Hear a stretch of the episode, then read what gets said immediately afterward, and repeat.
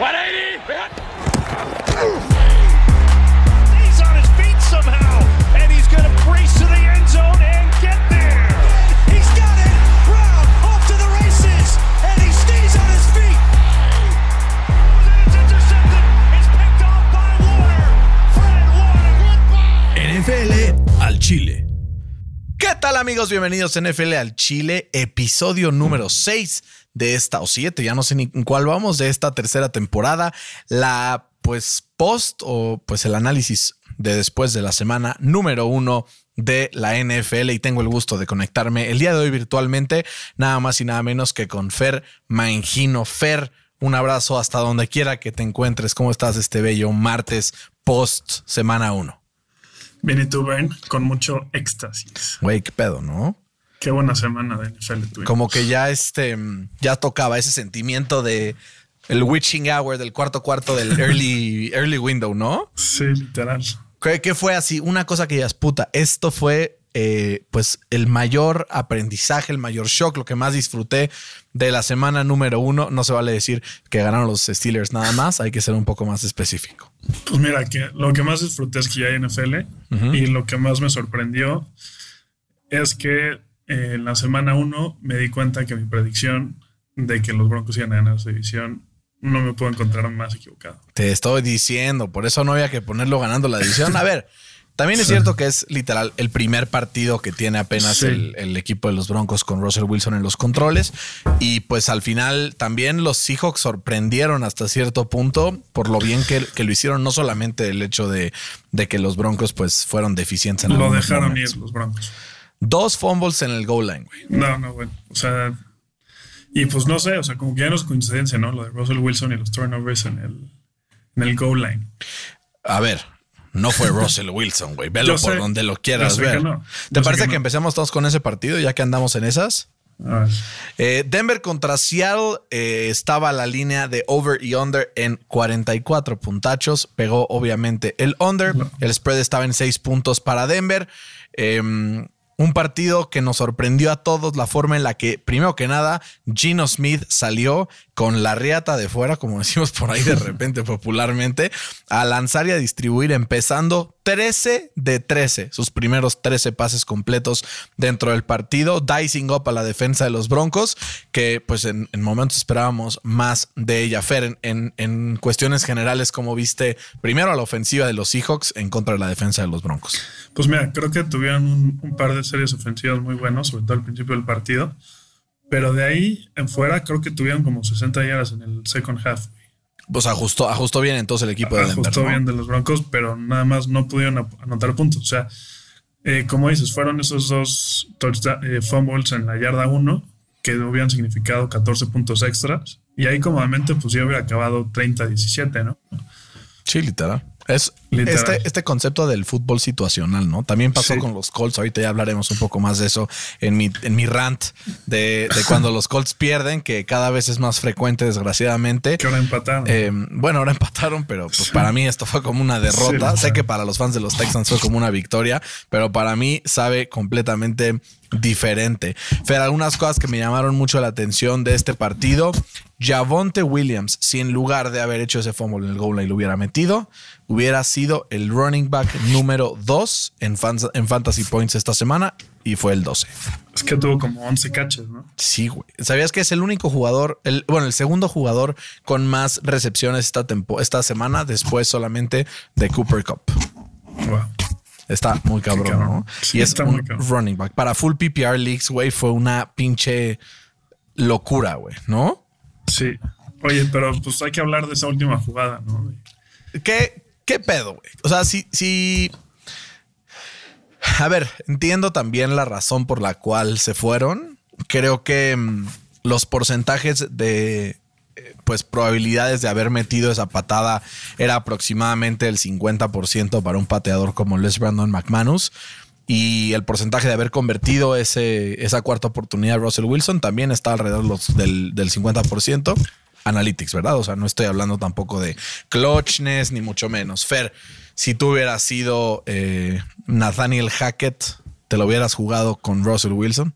A ver, ¿para qué le pagas a tu quarterback más de 250 millones si no le vas a dar la bola cuando lo necesita el coreback. Sí, justo ayer vi un tweet que decía, ¿para qué le Es estás increíble. pagando? O sea, decía, ¿cómo era? Ah, si no confías en tu quarterback en el último cuarto para convertir un cuarto y cinco, you've got the wrong quarterback. Literalmente. Que Y, y además también, si tomamos en cuenta que, que el Brandon McManus no conecta un field goal de más de 55 yardas desde el 2000, hace seis años que fue, desde el 2016. güey. O sea, es, es, es increíble. Creo que, eh, o sea, ESPN sacó un, un porcentaje de si se lo hubieran jugado, de, o sea, el porcentaje de victorias, eh, si se lo hubieran jugado, incrementaba en un 40%, güey. sí, no O mames. sea, de que hubiera ganado el partido. Qué mamada, güey. se mamó, güey. Además, o sea, en ese último drive era creo que cuarto y cinco y quedaba un minuto, güey. ¿Qué hicieron estos güeyes? En vez de pedir uno de sus tres timeouts, dejaron correr el reloj, güey. O sea, Sí, a yo ver, cuando- lo dejaron correr porque sabían que se le iban a, que iban a jugársela con una patada. Totalmente. Pero ¿No? pues se metieron el pie ellos solitos, güey. No sé si viste como el broadcast de Peyton Manning, que desde que taclearon a Javonta Williams, empezó a hacer la seña de timeout, timeout, timeout, timeout. Estuvo 40 segundos haciendo la seña y nadie lo vio. Con todo y todo, el equipo de los Broncos creo que tuvo un partido donde movió la bola con bastante facilidad contra los Seahawks. Russell Wilson terminó de yardas. 29 de 42 para 330 yardas eh, y un touchdown. ¿No? Al final, un, también un, un pick por ahí que tiraron eh, pues en el suelo. Pero ya que diferencia, güey, que Russell Wilson solamente fue saqueado dos veces eh, con esta línea ofensiva de los Broncos, mucho mejor que la de Seahawks. El que se lleva el premio, Dalton Reisner, el guard de los Broncos, que no permitió ni un solo pressure durante sus 45 snaps eh, de pass protection, ¿no? Entonces ahí creo que hay una, un, un silver lining para el equipo de los Broncos. Que yo, a ver, al final creo que esto es un glitch, creo que fue un partido muy emocional, creo que, o sea, hubieron tres eh, jugadas que tenían que haber terminado en touchdown y no terminaron por parte de los Broncos y que seguramente eh, pues retomarán camino, no sé si rumbo a ganar la división, pero seguramente sí hacia los playoffs de la NFL. Sí, seguro. ¿Y, y qué opinas tú de, de las declaraciones de Russell Wilson al final del partido que él apoyaba la decisión del coach, que era la decisión correcta, güey? Me parece muy bien que lo haya dicho, aunque él todos sabemos que no lo cree. ¿Tú crees que no lo cree? O sea, yo creo que es un un güey muy pasivo y creo que nunca pensaría algo diferente de lo que no le digan. No, yo estoy seguro que él obviamente creía que se la tenían que jugar. O sea, pero si a Tom Brady le hubieran dicho, güey, vamos a patear el güey, por más que sea Bill Belichick cuando estaba en, lo- en- en- en los Pats, creo que le hubiera dicho, estás loco. Chance Russell Wilson se lo dijo a Nathaniel Hackett durante el partido. Pero yo lo que sí creo es que terminando, cuando estás enfrente de los medios, lo mejor que tienes que hacer es mostrar un frente unido. Y creo que es lo que hizo. Pues sí, eso sí. ¿No? Eh, bueno, Fer, este partido, eh, pues ninguno de los dos le pegamos en, en la quiniela, survival. Sí, carajo. Esta ahí nos costó nuestra apuestita que teníamos por ahí, pero pues ni pedo. Sí. Otro partido, Fer, al que vamos a analizar, este un poco más breve, es el Saints contra Atlanta. También muchas cosas que analizar aquí. Una vez más, Falcons being Falcons, entran a, no quiero decir Cruz Azulear porque los fans de Cruz Azul se nos van a ofender, pero perdiendo de último minuto, ¿no? O sea, una vez más, después de estar arriba en el marcador por tres puntos, llega la última jugada. El, eh, pues el, intento de gol de campo de, de Young Ho Koo después de que obviamente se fuera adelante en el marcador con 23 segundos restantes, un gol de campo de 51 yardas de Will Lutz. Después, eh, pues Atlanta logra pues llevarla hacia adelante después de un pase de a, a Cordell Patterson y se intenta un gol de campo de 63 yardas que eh, pues la defensa de los Saints bloquea. Fer, ¿cuáles son tus sensaciones generales en este partido? Pues mira, yo estaba muy decepcionado primero de Michael Thomas y de James Winston. Y de Y repente, de repente papá. que llega al cuarto cuarto y James Winston se volvió Tom Brady. O sea, Literal. tuvo PFF lo calificó con un passing grade de 93.4. En el cuarto cuarto, o en total. En el cuarto cuarto, sí. En el cuarto cuarto. Tuvo 213 yardas solo en el cuarto cuarto y dos touchdowns. Ambos para Michael 213 y llevaba, o sea, en total hizo 296, güey. Digo, Exacto. 69. Entonces, la gran parte de la producción Clutch. vino en el cuarto cuarto. Clutch James Winston. Y contra uno de los mejores corners de la liga, como lo es AJ Terrell, Sí. el- el cornerback de los Falcons. Michael Thomas, 8 targets, 5 recepciones, casi 60 yardas y 2 touchdowns. Michael Thomas está de vuelta. Pues ojalá, porque lo tengo en el fantasy. 22.7 puntos PPR hizo el querido Michael Thomas. Muy bueno. Y Jarvis Landry casi igual con 21.4. El que fue también una de las, de las sorpresas fue Taysom Hill, que apareció ya finalmente como tight end. Tight end. Em, una recepción solamente, pero también agarró ahí un par de eh, jugadas por tierra, donde concretó 81 yardas jugando por tierra. Este jugador que creo que le va a servir mucho al equipo de los Saints para poder pues, sorprender a defensivas rivales durante la temporada, ¿no? Y del otro lado, ya muy breve para hablar un poco de los Falcons, Marcus Mariota, que también se vio bastante bien, 20 de 33, 215 yardas, sin touchdown, sin intercepciones, eh, además de agregar por tierra eh, 72 yardas, ¿no? Que comprueba que este jugador pues es muy versátil, tanto te puede jugar por aire como te puede jugar por tierra, y esto creo que le va a costar a las defensas rivales en algunos momentos adaptarse, que es justamente lo que vimos en este partido. Fue la única razón por la cual los Saints eh, pues se vieron en complicaciones. Lo que hay que, hay que resaltar, ¿no? Del equipo de los Falcons, el desempeño de Drake London, para bien, ¿no? Eh, Cinco catches en siete targets para 74 yardas.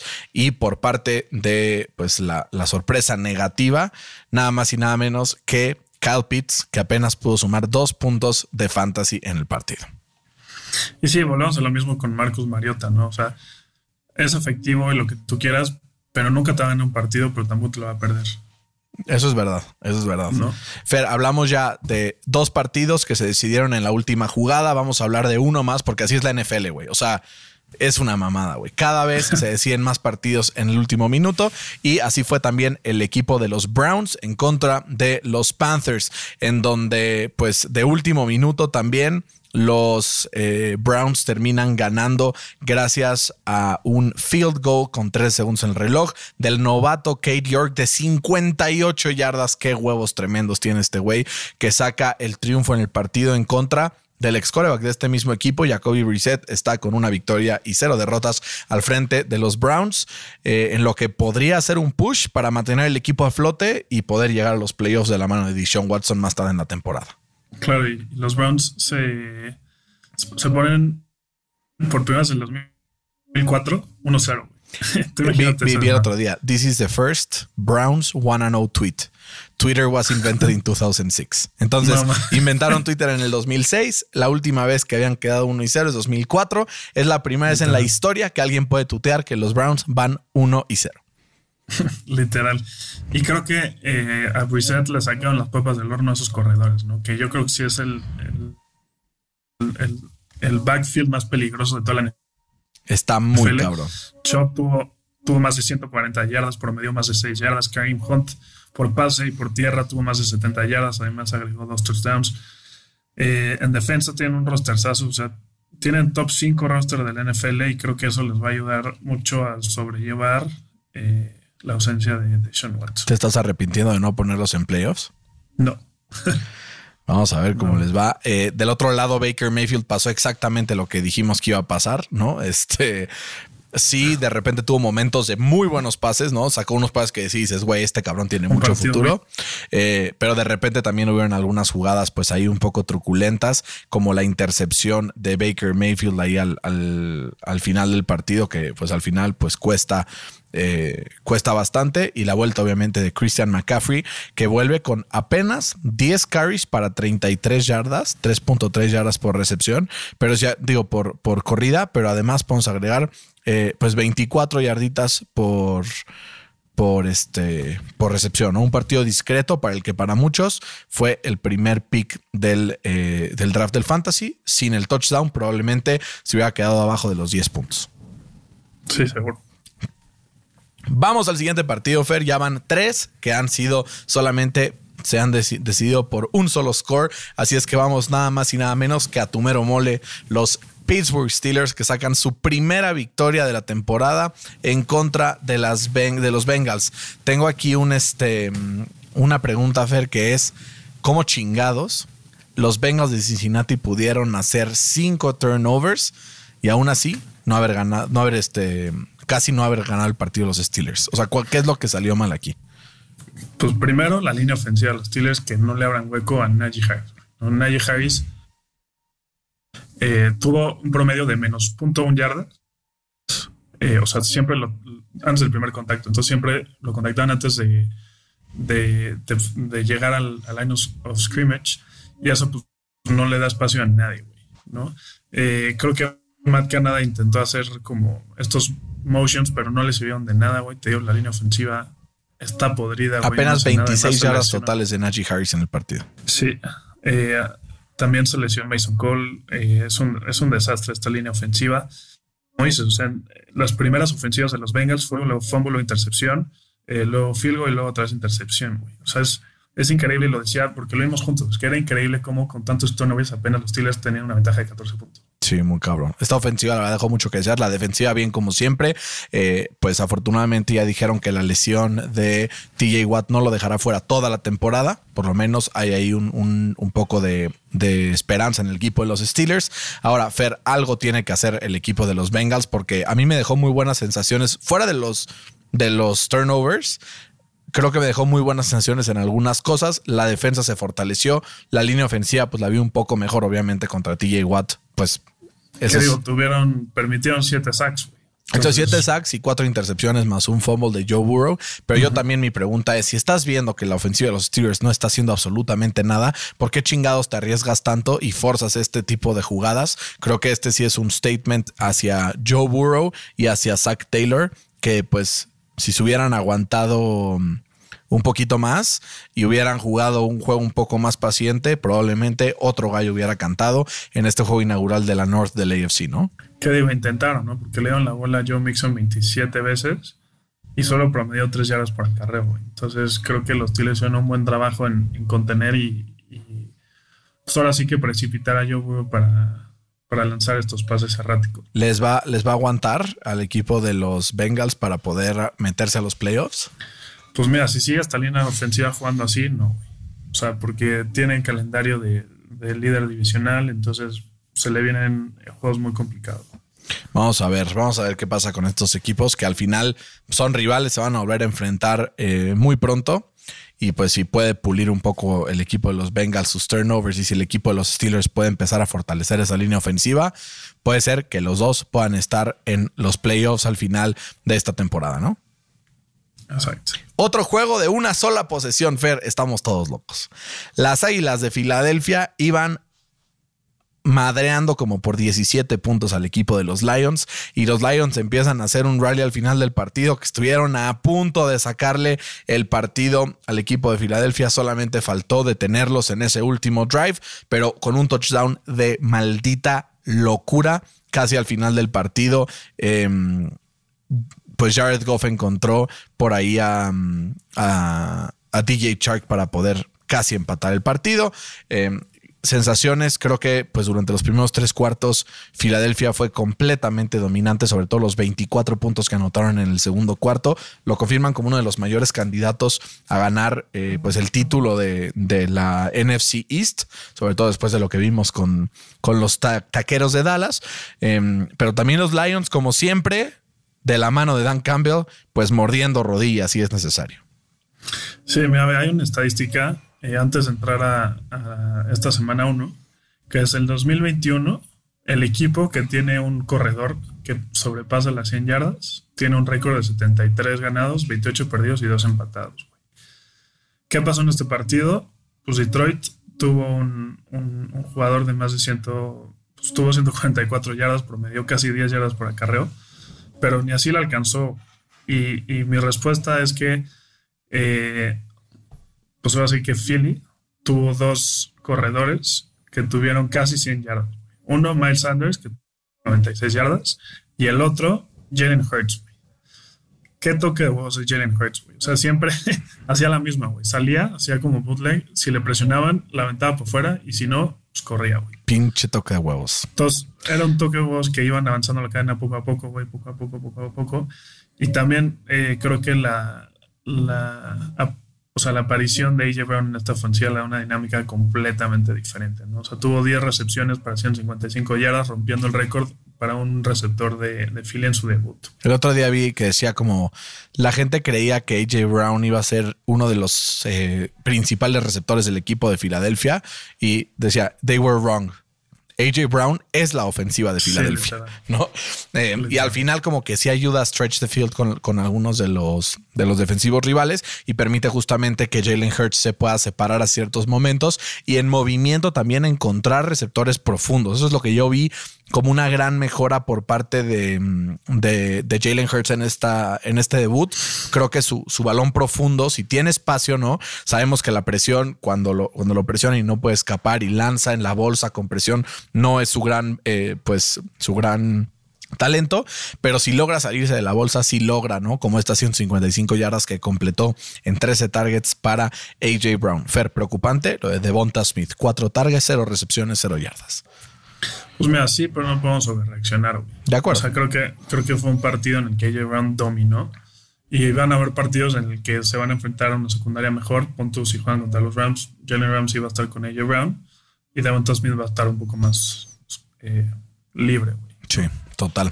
Fer, pues con esto cerramos el, el partido entre Philly y Detroit. Y vámonos nada más y nada menos que a otro juego de una sola posesión. Este no solo fue una posesión, fue pues cero posesiones porque quedaron 20-20 empatados. Yo solo quiero empezar diciendo qué chingados con los tres primeros cuartos de los Colts en este partido.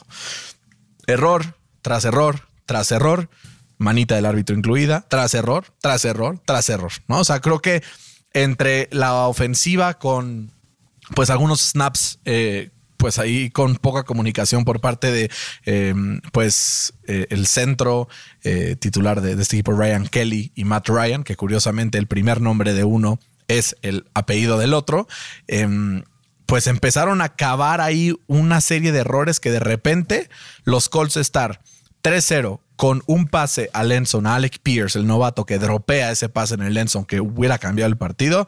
De repente empieza Houston poco a poco, poco a poco, poco a poco.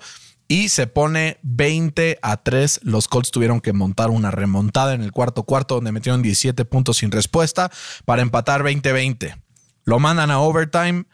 Eh, paran rápidamente al equipo de Houston porque ya habían despertado, avanzan la bola, la ponen en posición de gol de campo y de repente el imbécil de mm, Rodrigo Blankenship patea un gol de campo de 42 yardas para el triunfo que sale desviado por el lado derecho y con esto firma su sentencia de muerte y el día de hoy es cortado por parte de los Colts porque ya no quieren más de esto porque ya pasó la hace dos temporadas en, en, el juego divisional en contra de los Bills ya pasó también la temporada pasada en la debacle de Baltimore y ya no lo quieren más así es que lo cortan. Fer un inicio asqueroso de los Colts, pero que en el cuarto cuarto nos enseña cosas que si las concretan con constancia pueden ser un equipo peligroso. ¿Cómo viste este partido? Pues mira, a mí se me hace un poco injusto que le, que le echen la culpa al pateador, güey, la neta. No, a ver, no es que le echen la culpa, pero si al final ya te costó tres o cuatro partidos ese güey, te lo tienes que echar.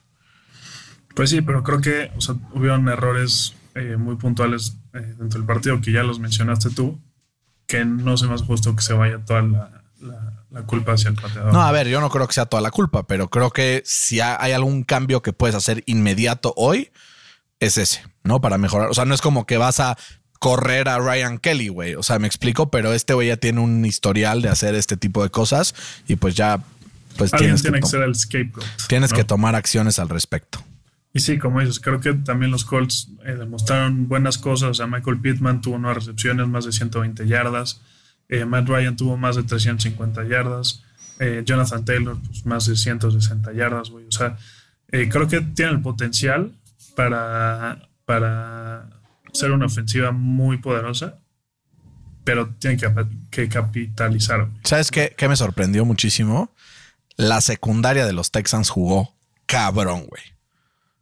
O sea, como sí. que hubieron tres o cuatro pases que de verdad, yo así, puta madre, ¿por qué la dropeas?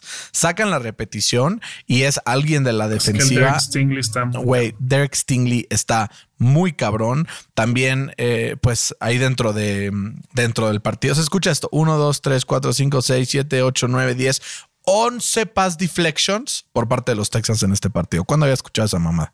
Sí. 11, güey. 11. Dos de Steven Nelson, ¿no? El ex, el ex eh, acerero, acerero, de Pittsburgh. Dos de Desmond King, hazme el pinche favor, uno de Derek Stingley y un par más ahí se los anotan el resto de los jugadores de los Texans. Fer, creo que los Texans van a ser un hueso duro de roer durante la temporada, de esos que joden, que de repente les pueden meter 47 puntos, pero a la siguiente semana se fajan tanto en defensiva como en ofensiva y pueden sorprender a cualquiera, ¿no? Erróneamente. Como los Lions de, la AFC. Más o menos, ¿no? Más o menos creo que van en ese, en ese trend. Al final creo que es una luz al final del túnel para los Texans que veían ya, pues, complicaciones en su reestructura, pero que empiezan a ver una luz al final del túnel. Y para los Colts, pues eso, mucha decepción, mucha frustración, pero al final creo que si somos em, pues sensatos, también hay cosas que rescatar de, este equipo del potro, ¿no? Y después de este partido, de a ver si nos queda algún otro de una sola posesión o ya nos vamos. Sí, Jaguars contra Commanders. Fer, con los Jaguars solamente tengo una frase que decir. Era suya, la tenía y la dejó ir, ¿no? Con esto, el equipo de los Jaguars hila su quinta derrota al hilo después de haber perdido contra los Raiders en el Hall of Fame Game y haber perdido sus tres partidos de pretemporada, que digo, no cuenta demasiado. Carson Wentz se aventó un partido, pues, ¿cómo describirlo? A lo Carson Wentz. 27 de 41, 313 yardas, 4 touchdowns, 2 intercepciones, que casi les cuesta el partido. Sí, como dijimos en la previa, ¿no? Que Carson Wentz tiene ese eh, wow factor que, te puede asombrar en algunas jugadas, pero en otras puedo decir, este güey es un pen. Güey, 32 puntos fantasy para Carson Wentz. Es su primer partido en el que lanza para cuatro touchdowns desde ese partido fatídico en 2017 que se voló la rodilla. Pero esto creo que también es un statement a lo que es la ofensiva de los Commanders, ¿no? O sea, a ver. Es que tienen muy buenos playmakers. Muy buenos. Terry o sea, McLaurin, Johan Dodson. ¿No? Escucha, tienes, tienes por aquí del lado de los Jaguars como Christian Kirk con 117 yardas y luego 65 de Say Jones y luego ya bajas muchísimo. Pero con los Commanders, o sea, fueron 8 recepciones de Curtis Samuel, 7 de Antonio Gibson, 3 de Jagan Dodson, 2 de Terry McLaurin para 58 yardas de touchdown, 3 de JD McKissick, 3 de Logan Thomas, una de, de Armani Rogers. O sea, como que hay con qué. ¿No? Ahora, del otro lado también vimos a un eh, Trevor Lawrence que pasó pues para casi el 50% de sus pases, un poquito más, 275 yardas, un touchdown, una intercepción. Como que no acaba de cuajar tu compadre Trevor Lawrence. Yo esperaba un poco más en este partido de. Está empezando su temporada, güey, dale chance. No, está bien, está bien, pero esperábamos ya después de la temporata pasada que empezamos a ver ciertas cosas grandes por parte de él, que hubiera ya un, un salto importante. Que si hubieran ganado, no hubieras hecho eso, neta. Mm, puede ser. O hubieras dicho que tuvo un partido decente. Decente, pero pues no lo que esperamos de un first overall pick. Pues hemos visto muchos first overall picks como Baker Mayfield. Pero no first overall picks como pintaban este güey. Pongamos las cosas en contexto, Fer. Esta es la segunda venida del John Elway, acuérdate. O sea, es neta, es este güey, Andrew Locke y este güey y ya. Tú acuérdate el año pasado, la primera semana de Aaron Rodgers, todo el mundo decía que estaba acabado, güey, y acabó siendo MVP. Vamos a ver qué, qué, pasa. Ojalá tengas boca eh, pues equivocada, porque no quiero que los Jaguars tampoco tengan eh, pues este, este renacimiento. Fer, otro partido de una posesión, uno de los mejores de la semana. Los Chargers ganan 24-19 en contra de los Raiders. Un mérito increíble de los Raiders de mantenerlo cercano después del pinche partidazo que eh, estaba echando el equipo de los Chargers al inicio del partido, sobre todo de la mano de Justin Herbert, que de repente veíamos unos pases que yo te volteé a ver y decía, Fercito, ¿qué es esto, güey? O sea, ¿qué es esto? Está muy caro. O sea, yo sí creo, y lo tuiteé en ese momento, y ya hablaremos de Patrick Mahomes en el siguiente partido, pero Justin Herbert, Patrick Mahomes y Josh Allen están en otra dimensión en cuanto a los brazos que poseen en la NFL, ¿no? Hubo un, par de tiros, de, throws, que veías el ángulo, la ponía en un rinconcito, güey, que decía... Como diría el perro Bermúdez, al rinconcito, papá. O sea, en triple coverage y, aún así la ponía solo donde el ofensivo la podía agarrar. Muy, muy, muy, muy cabrón, ¿no? Y al final, aunque se lesionó eh, por ahí Keenan Allen, que creo que va a ser una pérdida sensible de cara al partido del jueves, sobre todo considerando quién es el rival, pero mm, pues al final creo que Justin Herbert demuestra que tuvo casi las mismas yardas que Derek Carr, ¿no? Eh, tuvo casi los mismos pass attempts, un poco más de pases completos. La diferencia, que se mantuvo sin errores, cero intercepciones por tres de Derek Carr, que a pesar de esas tres demostró que él y Davante Adams casi que fueron separados al nacer, 141 yardas para el newcomer en los Raiders, que pues ahí me dio la victoria en uno de mis fantasies. Es que no sé si te acuerdas que ellos jugaron juntos en college. Sí, total, por eso digo que lo separaron al nacer. Al nacer. Darren Waller también casi, casi 80 yardas, ¿no? Eh, creo que al final los Raiders tienen que fortalecer un poco más la línea ofensiva, la cantidad de presiones generadas a, a Derek Carr fueron, fue bastante elevado, entonces creo que en la medida en la que puedan fortalecer su línea ofensiva, podrá tener ahí este, algo mejor. ¿Por qué? Porque pues usaron siete jugadores diferentes dentro de las combinaciones que usaron en la línea ofensiva durante el partido. Eh, y a pesar de esto, pues por ahí apareció nada más y nada menos que Khalil Mack con algunas jugadas impactantes para poder demostrar que viene llegando fuerte al equipo de los Chargers, que ni siquiera contó con JC Jackson para este partido. Sí, justo creo que esa fue la diferencia, ¿no? O sea, mientras, eh, mientras que los Chargers tuvieron seis sacks, eh, Las Vegas tuvieron cero. No creo que esa fue la diferencia de y le dio el beneficio a los Chargers. También creo que esto habla mucho de la calidad que tiene Justin Herbert para salir de la bolsa, para poder eh, no solamente salir hacia los lados, como lo hacen Mahomes y Allen, sino que su habilidad para cortar por adentro, ¿no? El step up in the pocket, creo que es bastante talentoso al hacer esto. Y creo que se mantienen los Chargers como uno de mis candidatos a llegar al Super Bowl, aunque después de ver a los Bills y a los Chiefs, me cuesta trabajo nominar a cualquier otro equipo. Sí. Está muy cabrón. Vamos a hablar justamente de los Chiefs, Fer 44-21, que pues creo que se queda corto de todas formas, ¿no? Para lo que fue el dominio de los Chiefs en este partido. Patrick Mahomes tuvo un partido prácticamente perfecto con 30 de 39 para 360 yardas y 5 touchdowns. Em, un pase rating. Hill, y sin Tyreek Hill, güey, exacto. O sea, ¿quién chingados es Tyreek Hill? Em, Creo, Fer, y venía escuchando ahorita a, Chris Sims que lo decía y decía, es que al final creo que esto va a ser un blessing in disguise para los Chiefs. ¿Por qué? Porque traen un chip on their shoulder y Mahomes completó pases a 1, 2, 3, 4, 5, 6, 7, 8, 9 receptores en el partido. Eh, targeteó a 10, completó con 9 para pues un partido en donde pues no sabía ni por dónde les llegaban los madrados a los Cardinals. Sí, está muy cabrón. Este... Eh, los Chiefs nos recordaron, o más bien como que nos volvieron a meter miedo, ¿no? Que me Nos volvieron a meter miedo que, ya se lo habíamos eh, quitado, ya lo estamos dando por, por muertos porque se les fue Tyree Hill. Pues no sé quién los daba por muertos, yo los tengo ganando la división desde el día uno, mi querido. No, tú, tú habías puesto a los Chargers. Puse a los Chargers ganando el Super Bowl entrando de comodines. No te Según ya habías puesto a los Chargers. Ahorita revis, ahorita revis. No, quiero mentirle al pópulo, mi querido Fercito. Saca el bar por ahí. Está, aquí está, está. Pero sí, creo que, eh, como dices, ¿no? Que, que, se les haya ido uno, eh, pues es como el dragón, ¿no? Si le cortas una cabeza, le salen tres, Entonces cortaron a Terry Hill y apareció Travis Kelsey con ocho recepciones, apareció Juju con seis recepciones, apareció el MBS con cuatro recepciones, hasta Clyde Edwards Seller, ¿no? Tuvo tres recepciones. Eh, Ahí se Pacheco, güey. O sea, todo funcionó, güey. Creo que fue un partido perfecto para, para, el, para el equipo de Kansas City, güey, que nos está volviendo a meter miedo. Muy cabrón. Ya lo revisé, sí tenía Kansas ganando la división, empatado en récord con los Chargers. Ya. Este. Mm, Churrero. No, no, churrero, ¿cuál churrero? Em, no, a ver, Fer, esto, ¿no? Un equipo que no sabes ni por dónde llegan los madrazos y por el otro lado también, pues hablar de la defensa, ¿no? Porque mantuvieron a Kyler Murray en, en check, solamente 29 yardas por tierra, mientras que completó 193 por aire, pero en 34 attempts, ¿no? Creo que esto, pues nos hace también pensar que los Cardinals sin Nuke pues les va a costar, O sea, les va a costar mucho tener ese pues récord que, que tú pronosticabas al inicio de la temporada de 10-7.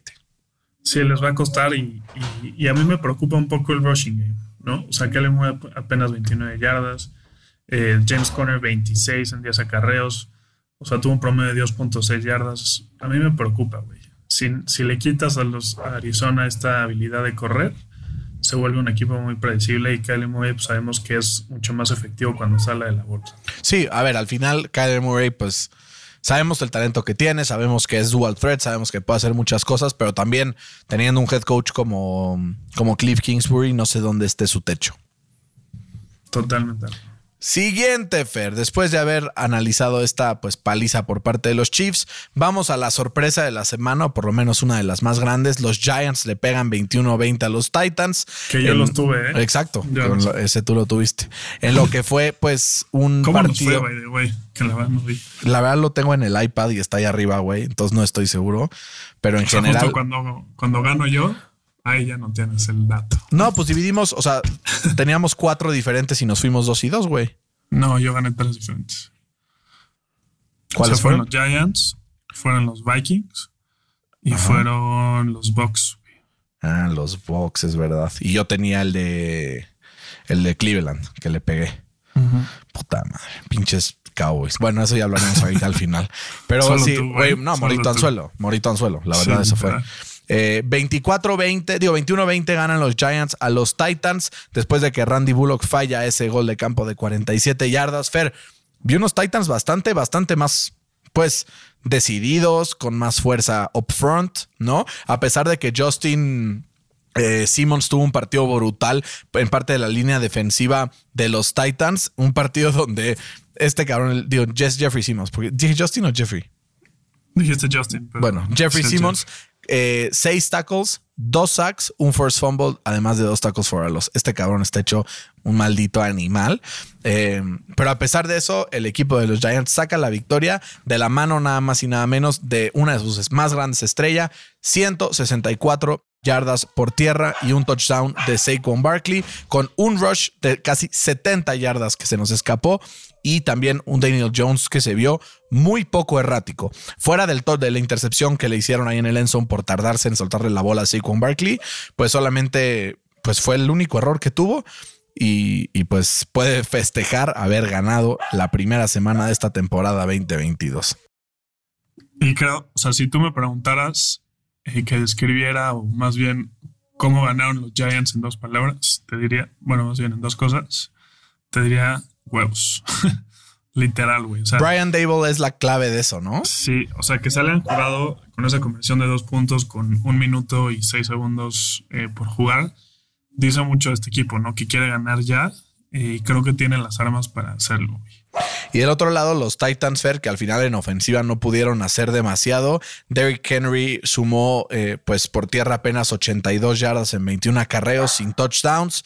Eh, un equipo, además de todo esto, de, los Titans, que pues si no se ponen las pilas, digo, gracias a Dios para ellos, no ganó ningún otro equipo de la división, pero si no, se les puede ir rápidamente, eh, pues, pues este tren de la AFC South, ¿no? Sí, creo que va a ser un equipo que va a regresar mucho, o más bien va a tener ese regression esperado de, la temporada pasada esta, ¿no? Afortunadamente, ¿no? sí, también hay que recalcar que o sea, los Giants ganaron con todo y que estaban como short-staffed, no sé cómo decirlo. O sea, como que eh, Kevin Thibodeau eh, y así hizo Julari, que fueron sus primeros picks de los últimos dos años, eh, no jugaron. Entonces creo que eh, si pueden regresar estos dos pass rushers, creo que va a ser un equipo mucho más peligroso de lo que se creía al principio de la temporada. Y por el otro lado, aquí va un fantasy tip. Ya es que luego nos dicen que les digamos tips. Agarren en waivers a Kyle Phillips, receptor de los Titans. Nueve targets en este primer partido como novato. Y pues pinta para que tendrá cada vez un poquito más. Eh, por mucho, el que tuvo más targets por parte de los Titans, ¿no? Siguiente, Fer, que se nos viene el tiempo encima y tenemos que seguirnos moviendo. Eh, vamos al partido de los Packers contra los Vikings. Unos Packers que francamente se vieron patéticos, ¿no? Eh, obviamente, pues no estaba ninguno de sus dos tackles.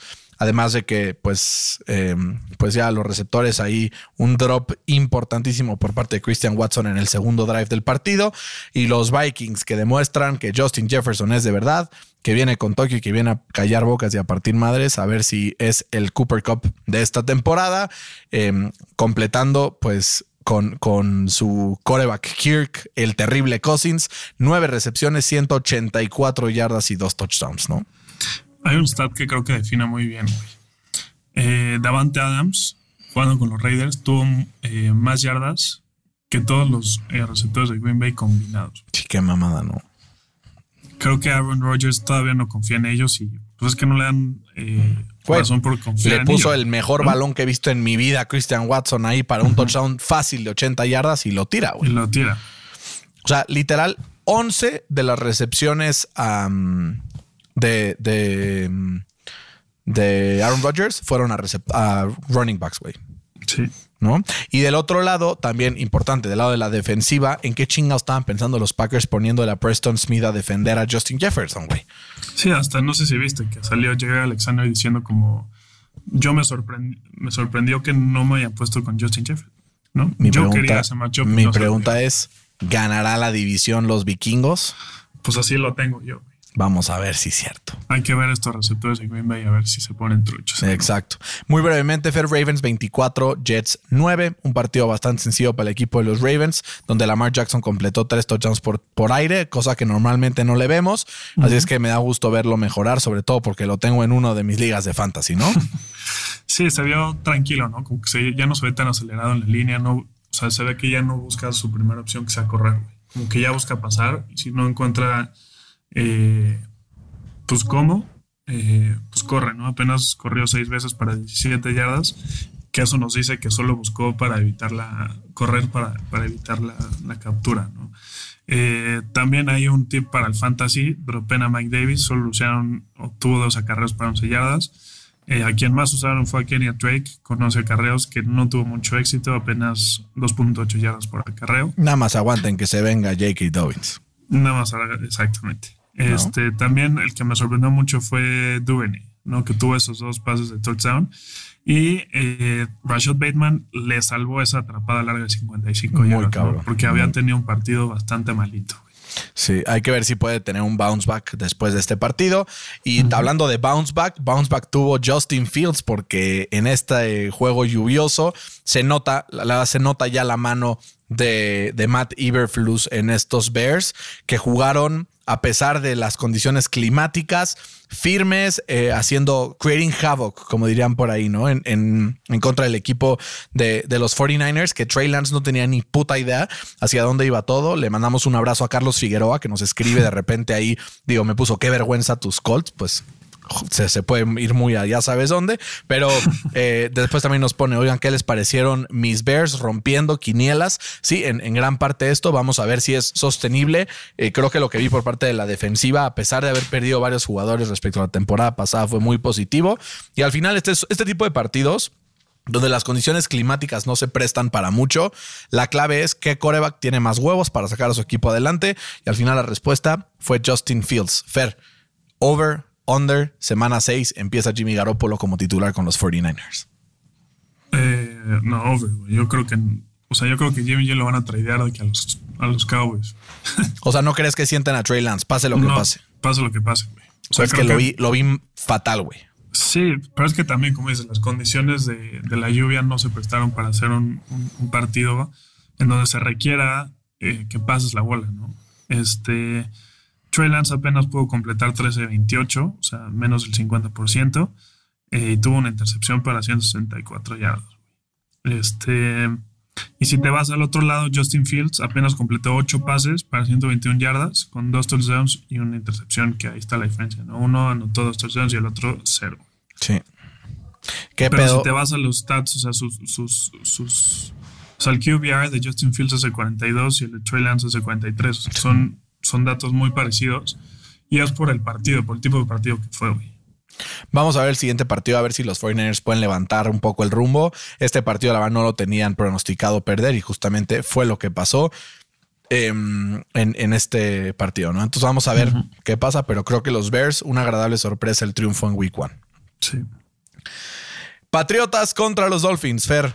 No quiero hablar mucho de los, de los Patriots porque realmente se vieron bastante, bastante mal. Sin idea, tener a Matt Patricia, todos sabemos que era una mala idea y pues se confirma, ¿no? No, Una pésima idea. o sea, no hubo cómo ni qué, pero yo la verdad no me gusta hablar negativo, así es que vamos a hablar positivo de los Dolphins de Miami. Tenemos muchos fans de los Dolphins que nos escuchan y están muy ilusionados y muy contentos porque finalmente su equipo se ve que está hilando pues varias jugadas consecutivas con, con este, pues con sentido que Tua ya completa 23 de 33 para 270 yardas y un touchdown, mucho más de lo que completaba en promedio la temporada pasada, que además de esto pues le agrega una dimensión como hacia, o sea, sí es muy móvil, pero su primera intención no es correr. ¿No? Es pasar siempre la bola y buscar como por dónde. Obviamente ayuda a tener nada más y nada menos que a Tyreek Hill y Jalen Waddle, que son como el mismo jugador copy-pasteado. Y entre los dos eh, juntaron pues 170 y tantas yardas que le bastó al equipo de, los Dolphins para ganarle a los Pats en casa. Sí, que creo que eh, la clave del partido más bien, como dices, te enfocaste un poco en el lado ofensivo, yo me voy a enfocar un poco en el lado defensivo que creo que fue la clave, ¿no? O sea, se trajeron a Pani a toda la ofensiva de, de los Pats. Eh, la defensiva de Miami tuvo un touchdown defensivo, otra intercepción, un first fumble eh, y en general dominó ¿no? el, partido del domingo, que como dices, no esperábamos mucho de, de, Mike Jones y compañía porque tienen como coordinador ofensivo a uno de los peores head coaches de los últimos tiempos que pasa a ser especialista en el lado defensivo. Sí. En Matt Patricia. ¿A quién se le iba a ocurrir, no? Que esto iba a pasar. Nadie lo hubiera pronosticado. Como que parece que se están saboteando y solito. Pues sí, Chance ya quiere salir por la puerta de atrás. Bill y que nadie le pregunta y se nos va, ¿no? Pues Chance. Yo no descarto, descarto que este sea su último año. ¿Quién sabe? Yo ya me iría, güey. También, si estoy... Ya ni... O sea, güey, tiene un chingo de dinero. Como que ya... o sea, ¿ya para qué?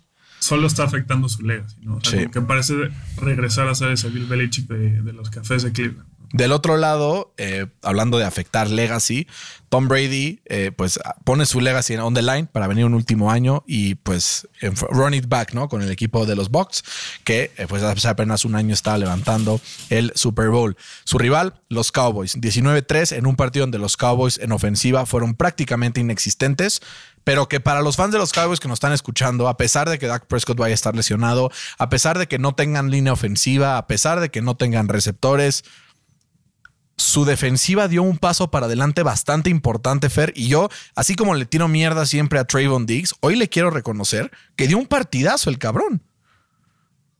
Pues Güey, tuvo dos pinches pass deflections en jugadas que eran touchdown claras y no lo quemaron ni una sola vez. Después de lo que habíamos visto con él, es un gran logro y creo que pueden estar contentos los fans de los Cowboys respecto a eso. Segundo. ¿Eh? el único touchdown sí, pero, pero no lo quemaron. No lo quemaron. O sea, que es la diferencia. Ahora, la segunda. Micah Parsons.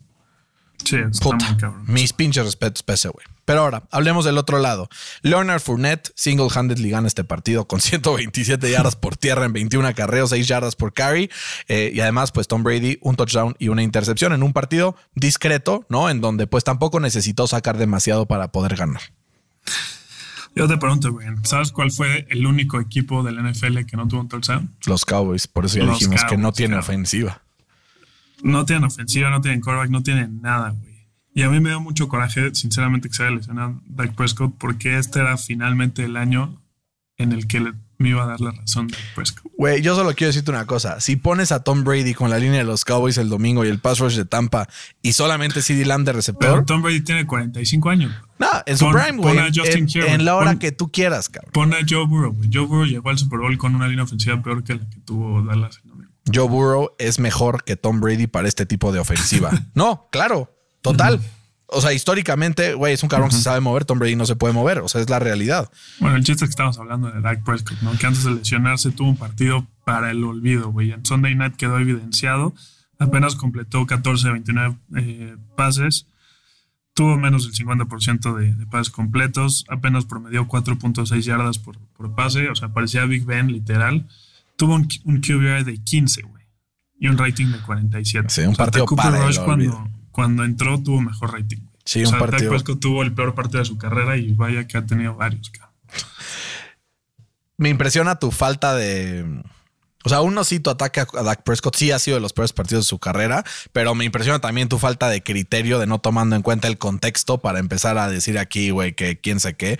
Dak Prescott tuvo un partido para el olvido, pero no podemos tampoco ignorar pues que no, o sea, güey, nadie se pinches desmarcó en todo el puto partido. Pues sí, es, un tema estructural de los Cowboys. Obviamente no es toda la culpa de Dak Prescott. O sea, lo, dije en, la previa, que Dallas había tenido el peor offseason de, de cualquier equipo de la NFL. Y yo el día de hoy, tengo que hacer un acto público. A ver.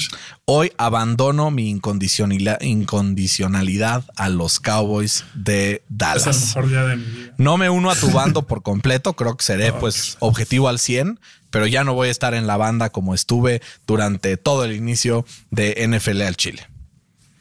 Es el mejor día de mi vida. Sabía que te iba a gustar cuando dijera eso. Eh, Fer, con eso terminamos los partidos. Rápidamente algunos comentarios del público a quienes les mandamos saludos porque sabemos que pues tienes otras responsabilidades que tienes que seguir. Eh, voy a decirte solamente uno o dos que valgan mucho la pena. Habla eh, pues Miguel que dice Saquon para Comeback Player of the Year, ¿sí o no? Sí. Bien, yo estoy de acuerdo. también nos dice Marcelo, ¿cuál es la mayor overreaction de la semana 1? Que los Cowboys están fuera de playoffs. No, pero esa no es overreaction. No esa creo que es reaction. Entonces, que decíamos que Patrick Mahomes es mejor sin Tyreek Hill. Ok, sí, eso puede ser. Eh, Arturo dice Gino Smith Season. no, güey, yo creo que va a acabar siendo el peor equipo del NFL. No le hizo nada, nada mal. Y Eduardo Josafat nos dice: eh, ¿Acaso Jaguars gana la división? Ni madres, ni le busques, cabrón. O sea, esa ni te voy a dejar responder, Fer. Y la segunda, ¿por qué Davante, Adams no entra en el top 3 de wide receivers de Berna? Pues sencillamente porque existen en este mundo Justin Jefferson, porque existe eh, Cooper Cup y porque existe AJ Brown. Por eso no entra en mi top 3, pero pues si no, chance sí estaría. Fer. Este fue un agasajo, como siempre, analizar la semana 1 contigo. Nos escuchamos eh, esta semana para poder hacer la previa de la semana 2 de la NFL. Un abrazo. Un abrazo a todos, hasta la próxima. Esto fue NFL a Chile.